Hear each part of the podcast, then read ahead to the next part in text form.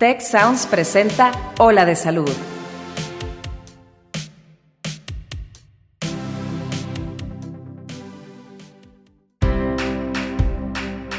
Esto es Ola de Salud. Yo soy Fernando Castilleja. Y yo soy Marcela Toscano. Y aquí comienza tu ruta de bienestar.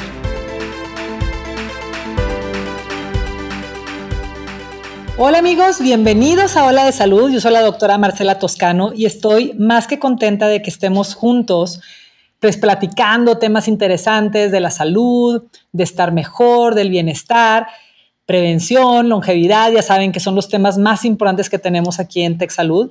Y pues hoy es un tema bien interesante, reúnanse todos aquí a escuchar porque si tienes pareja, si tuviste pareja, si quieres tener pareja, bueno, este tema te, implica, porque el tema del día de hoy se llama que tu relación no esté en cuarentena. Y para eso tenemos hoy a la licenciada Verónica Vázquez, que es especialista en psicología clínica y nos va a ayudar pues justamente a eso, que nuestras relaciones sociales, pero principalmente relación de pareja, pues no se afecten y si ya se afectaron, pues estoy segura de que nos va a dar información bien valiosa para pues o terminar de romperla o restaurarla. Y lo que, lo que la licenciada nos vaya diciendo, vamos a tomar su consejo.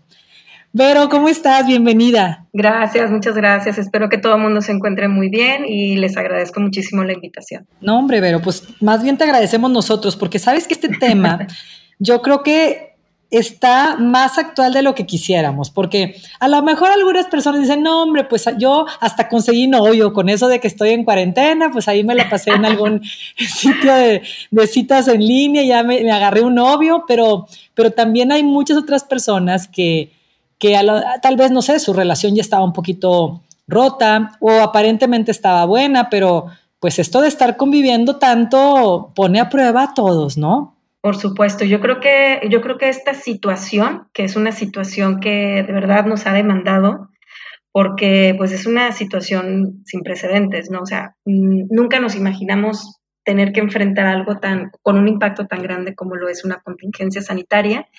Y pues sin duda alguna cada quien lo está viviendo desde su propia experiencia y creo que el tema de hoy que es de las relaciones, creo que es importante abordarlo porque sin duda alguna también nos ha puesto a prueba la calidad de las relaciones que estamos teniendo, tanto como tú lo mencionabas, Marcela, con nuestra pareja, ya sea los matrimonios, este, matrimonios con hijos, sin hijos, las parejas que viven juntas o parejas que viven separadas o incluso las mismas relaciones de amistad, ¿no?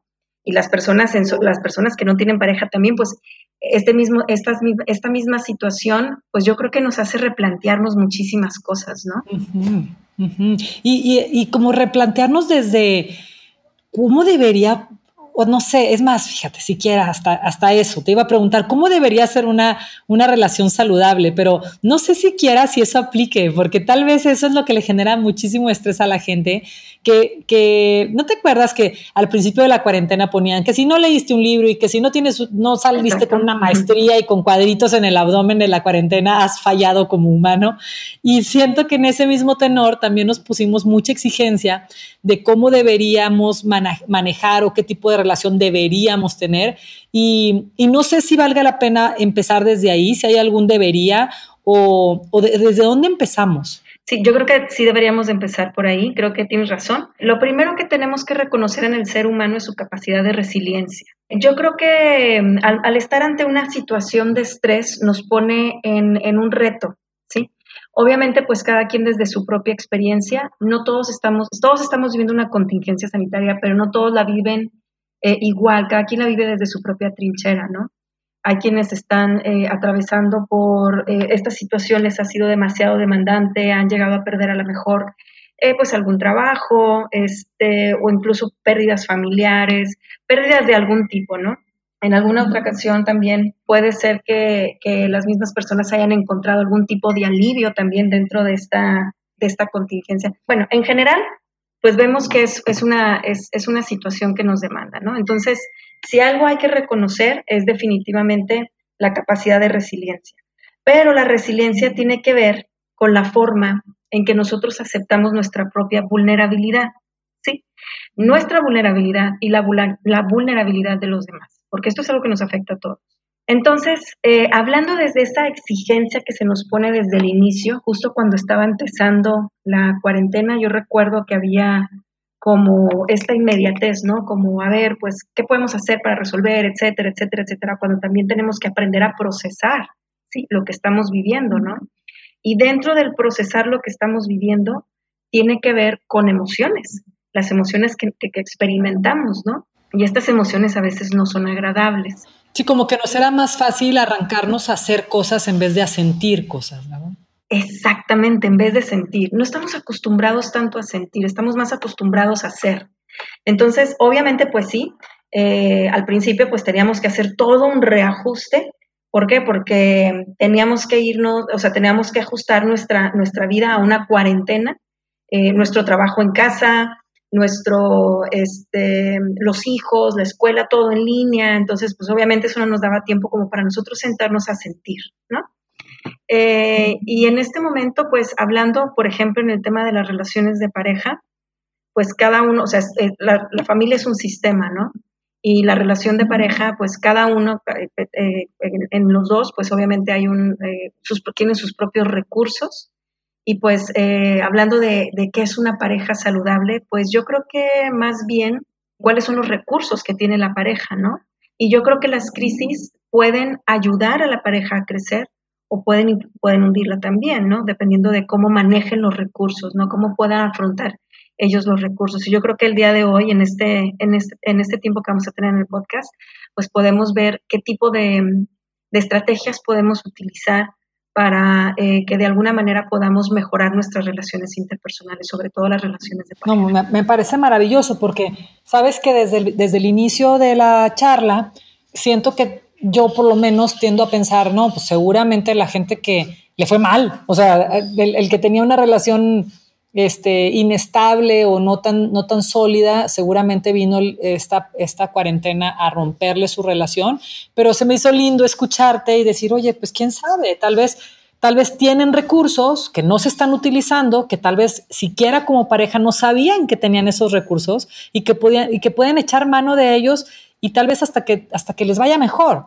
Podría ser algo así. Exactamente, porque he escuchado de varios casos de familias que han tenido más unión familiar, ¿no? O más unión en pareja a partir de, de, esta cuarentena, porque de alguna forma también nos obliga, no en todos los casos obviamente, pero de alguna manera pues aumenta la convivencia dentro de casa. Obviamente pues también empieza como ese periodo de ajuste porque no estamos acostumbrados a pasar tanto tiempo con la pareja, ¿sí? Entonces... Y esto que decías de, del manejo de la vulnerabilidad se me hizo impresionante porque por supuesto que a todos nos golpea y todos nos sentimos vulnerables ante la pandemia, porque no hay manera que no.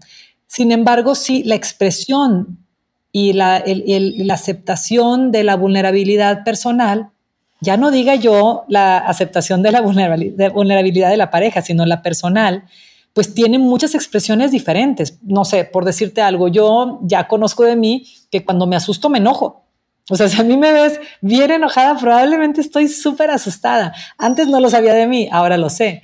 Pero también conozco personas que cuando están muy asustadas o muy vulnerables se ponen tristes y lloran y lloran y lloran. Entonces, el, el, hecho de reconocer que atrás de esta dificultad en las relaciones de pareja o interpersonales, lo que hay atrás es vulnerabilidad, es, es, es miedo, es incertidumbre, se me hace que podemos conectarnos mucho más fácil con el otro que nada más desde ver la expresión, desde la persona enojada o desde la persona este, que quiere dormirse todo el día o desde la persona que está limpia y limpia, que eso es lo que se ve.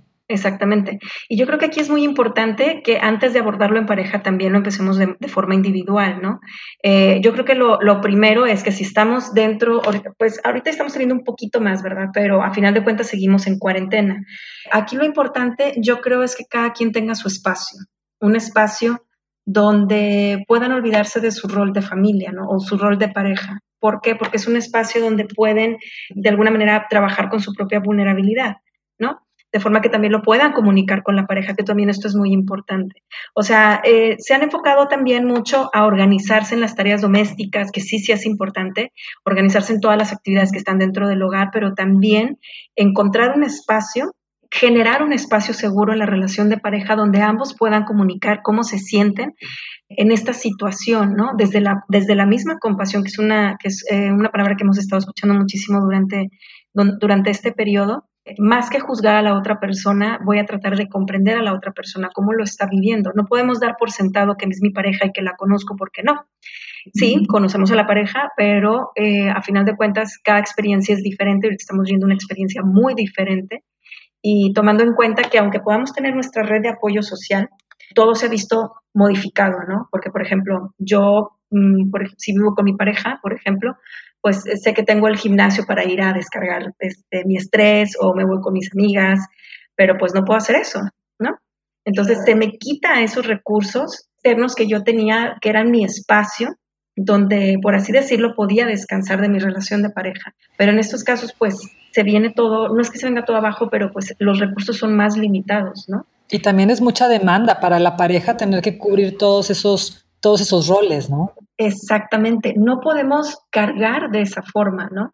Y sí es muy importante primero crear un espacio para mí, en donde yo pueda, eh, con, los, con los recursos que tengo, eh, recursos sociales que tengo, ya sea por las videollamadas, este, o incluso con todo el apoyo psicológico que se está brindando actualmente en línea, pues encontrar la forma también de yo poder organizar, reorganizarme emocionalmente ante, cómo me siento, para que esto se convierta en algo que yo pueda compartir con mi pareja. Me explico, no tanto que mi pareja cargue con eh, mis emociones o que de alguna manera pues las vea como una consecuencia, ¿verdad? Eh, de alguna manera pues, no sé, a lo mejor mostrarme más enojada o, cargarle ese tipo de, de relaciones, ¿no? Entonces yo creo que primero es que cada uno vaya creando ese espacio personal y también crear, por ejemplo, actividades de autocuidado, ¿sí? No descuidarnos, sobre todo a los matrimonios que tienen hijos, ahorita la verdad es que es un grandísimo reto y, yo creo que este espacio personal les va a servir mucho a las parejas para que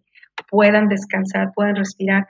A veces la palabra descanso de la familia puede estar asociado a la culpabilidad. Claro, y sobre todo en una, en una cultura como la nuestra, que es así como de, de quítate el pan de la boca y, pasen por encima de mí, como que eso se ve muy bien en una sociedad como la nuestra latina, ¿no? exactamente, entonces descansar un poquito de la relación de pareja o descansar un poco de, las actividades familiares, pues nos ayuda a poder recargarnos, ¿no? A poder incluso a relajarnos un poco para regresar ese, a ese, al sistema, pero ya con una perspectiva diferente y con una energía diferente, ¿no?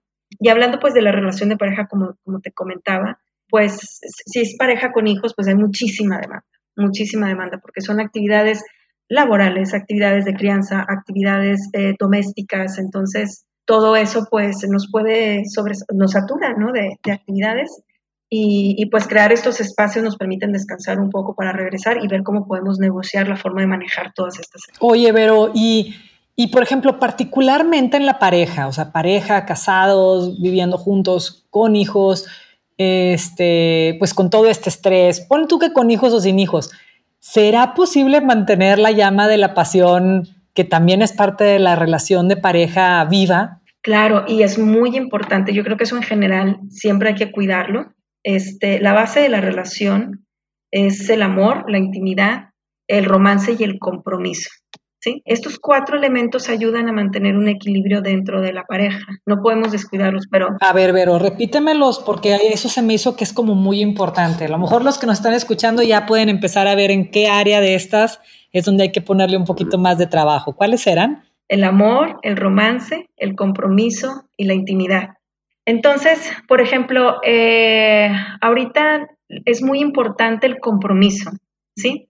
¿Por qué? Porque el compromiso nos va a permitir eh, ayudar a sobrevivir a las crisis en la relación de pareja. El compromiso es recordar por qué estoy con esta pareja, ¿no? Porque estamos viviendo una situación difícil y en situaciones difíciles nos tenemos que tener esta capacidad de poder replantearnos cómo podemos manejar en conjunto esta, esta situación, ¿no? El compromiso nos da esa capacidad de poder acercarnos y poder ver cómo podemos solucionar los problemas que se nos están presentando. Hay parejas que ahorita están viviendo pues situaciones económicas difíciles y que de alguna manera pues requieren mucho del apoyo mutuo para poder eh, resolver estas Sí, que te dan ganas de salir corriendo, pero te une el compromiso. Exactamente. Y está bien, está bien de repente tener esta fantasía de salir corriendo, ¿no? Es parte también del proceso que estamos viviendo, que pues no es fácil.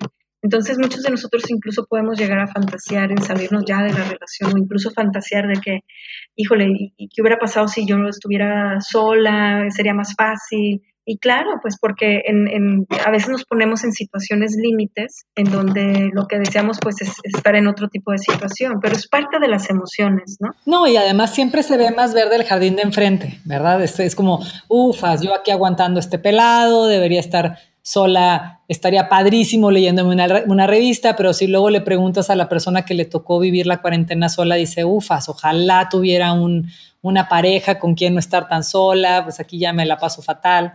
Es como que me gustó eso que digas de Exactamente. se vale, se vale fantasear, es una fantasía, no la vas a, no necesariamente la vas a ejercer, pero pues a través de la fantasía también descargas un poquito de, tensión. Exactamente, entonces no estamos hablando, porque también, como tú lo mencionabas, Marcela, al inicio de, esta grabación, hay mucha, hay mucha presión, sentimos mucha presión por ser positivos, ¿no? Y a veces cuando nosotros experimentamos pues algunas emociones no muy agradables, nos podemos sentir mal o nos podemos dejar llevar por este tipo de emociones.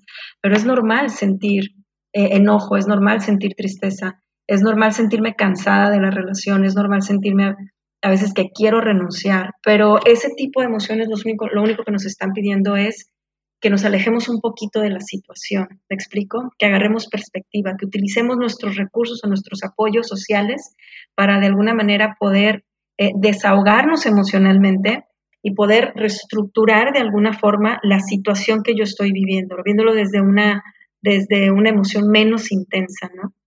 Entonces, si a veces fantasía, a veces me harto, pues sí, a veces nos llevamos a esos puntos límites donde quiero abandonar todo, ¿no? Eh, si a veces em, me, siento cansada o me siento harta o fantaseo con otro, otro tipo de, de situación, pues bueno, hay que, hay que, pues es parte de, ¿no? Eso simplemente nos está diciendo que nos estamos empujando al límite y que necesitamos un espacio para desahogarnos, ¿no? Y además es fácil que, que cuando, pues cuando nos toca tener esas emociones, creo que desgraciadamente lo que hacemos es intensificarlas porque nos aislamos y nos metemos en las redes sociales a ver todas las parejas que están pasándola, entrecomillado, maravilloso a través de sus fotos, que está la familia feliz, este, mejor tiempo jamás he tenido y, y, bueno, pues nadie va a publicar lo feo, nadie va a publicar cuando le está queriendo aventar el zapato ahí al, al marido, este, y creo que eso nos intensifica muchísimo la presión. Exactamente, sí, y ahorita menos que nunca nos podemos comparar, porque volvemos a lo mismo, es una experiencia subjetiva y, y cada quien lo está viviendo desde su trinchera, entonces hay quienes no están teniendo dificultades económicas, hay quienes sí las están teniendo, hay quienes no tienen dificultad, o sea, problemas a lo mejor, eh, por ejemplo, vamos a suponer que eh, hay muchos de nosotros pudimos haber tenido algún problema emocional antes de, alguna condición emocional antes de, de comenzar la cuarentena y al estar en la cuarentena, pues esto se cronifica, ¿no? Se pueden cronificar síntomas depresivos, síntomas de ansiedad y pues no son fáciles de manejar. Oye, pero y, en este mismo tema del compromiso, este, y pues con todo esto que nos mencionas, que, que, tal vez alguien ya traía ahí un poquito de algún tema emocional o no, o se le disparó en la cuarentena, pues si alguien de plano no la libra y dice, oye, yo ya evalué amor, romance, compromiso, intimidad, y pues yo ya no tengo mucho compromiso aquí, ya no lo tenía desde antes y esto terminó de darme claridad de que me, no tengo, no tengo, no, no me da para comprometerme. ¿Qué? ¿Cómo le haces? O sea, ¿cómo le hacemos? ¿Cómo la, las personas que nos escuchan y dicen, oye, me hubiera encantado, pero ya no, ya no hay para dónde?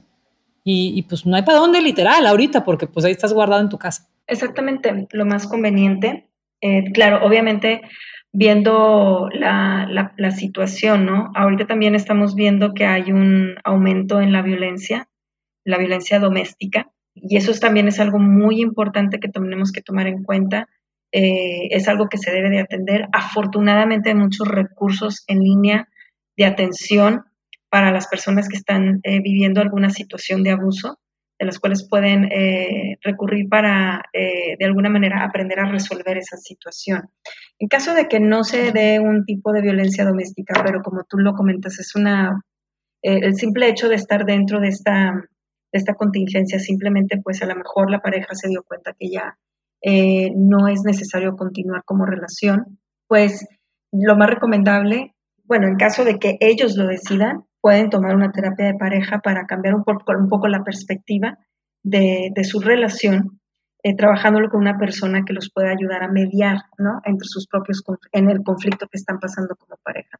O si no, simplemente darse la, separación. Sí, es como en cualquier otro momento, con o sin cuarentena, el proceso es el mismo, es, pues no te aceleres, si ya te estás dando cuenta que las cosas no van bien, pues nada, tomarla con calma, buscar asesoría y si de plano las cosas están violentas, pues, pues tomar a lo mejor un poquito de distancia física o un mucho de distancia física en lo que se podrán poner de acuerdo y mientras tanto estar a salvo, ¿verdad? Así es, totalmente. Pero, eh, bueno, dejando de un lado lo de la violencia doméstica, que es, que es todo un tema muy aparte del tema del abuso físico, por ejemplo, en problemas eh, de la relación de pareja, primero hay que también tomar en cuenta la separación, o sea, de, acuerdo al contexto, ¿no?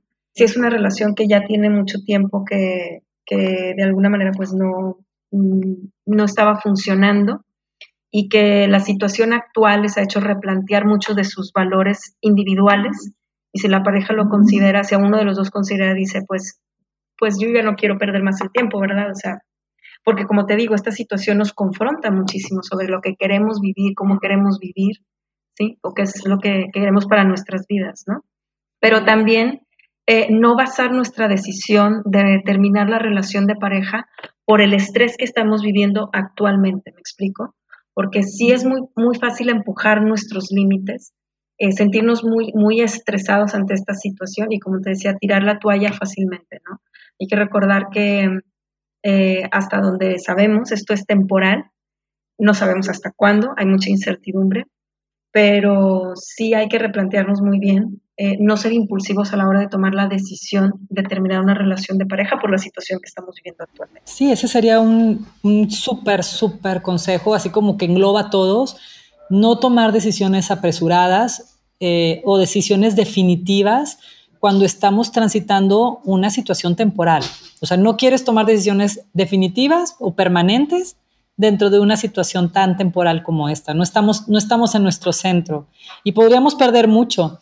Eh, o ganar mucho, también se vale, de que, oye, no, pues desde hace cuánto que debías haberte movido de ahí, pero definitivamente el mejor momento para, para tomar una decisión de ese tipo no es cuando estás pues muy asustado, vulnerable, sin, sin tu equilibrio de, de, otros cariños, de los amigos, todo esto que nos mencionabas.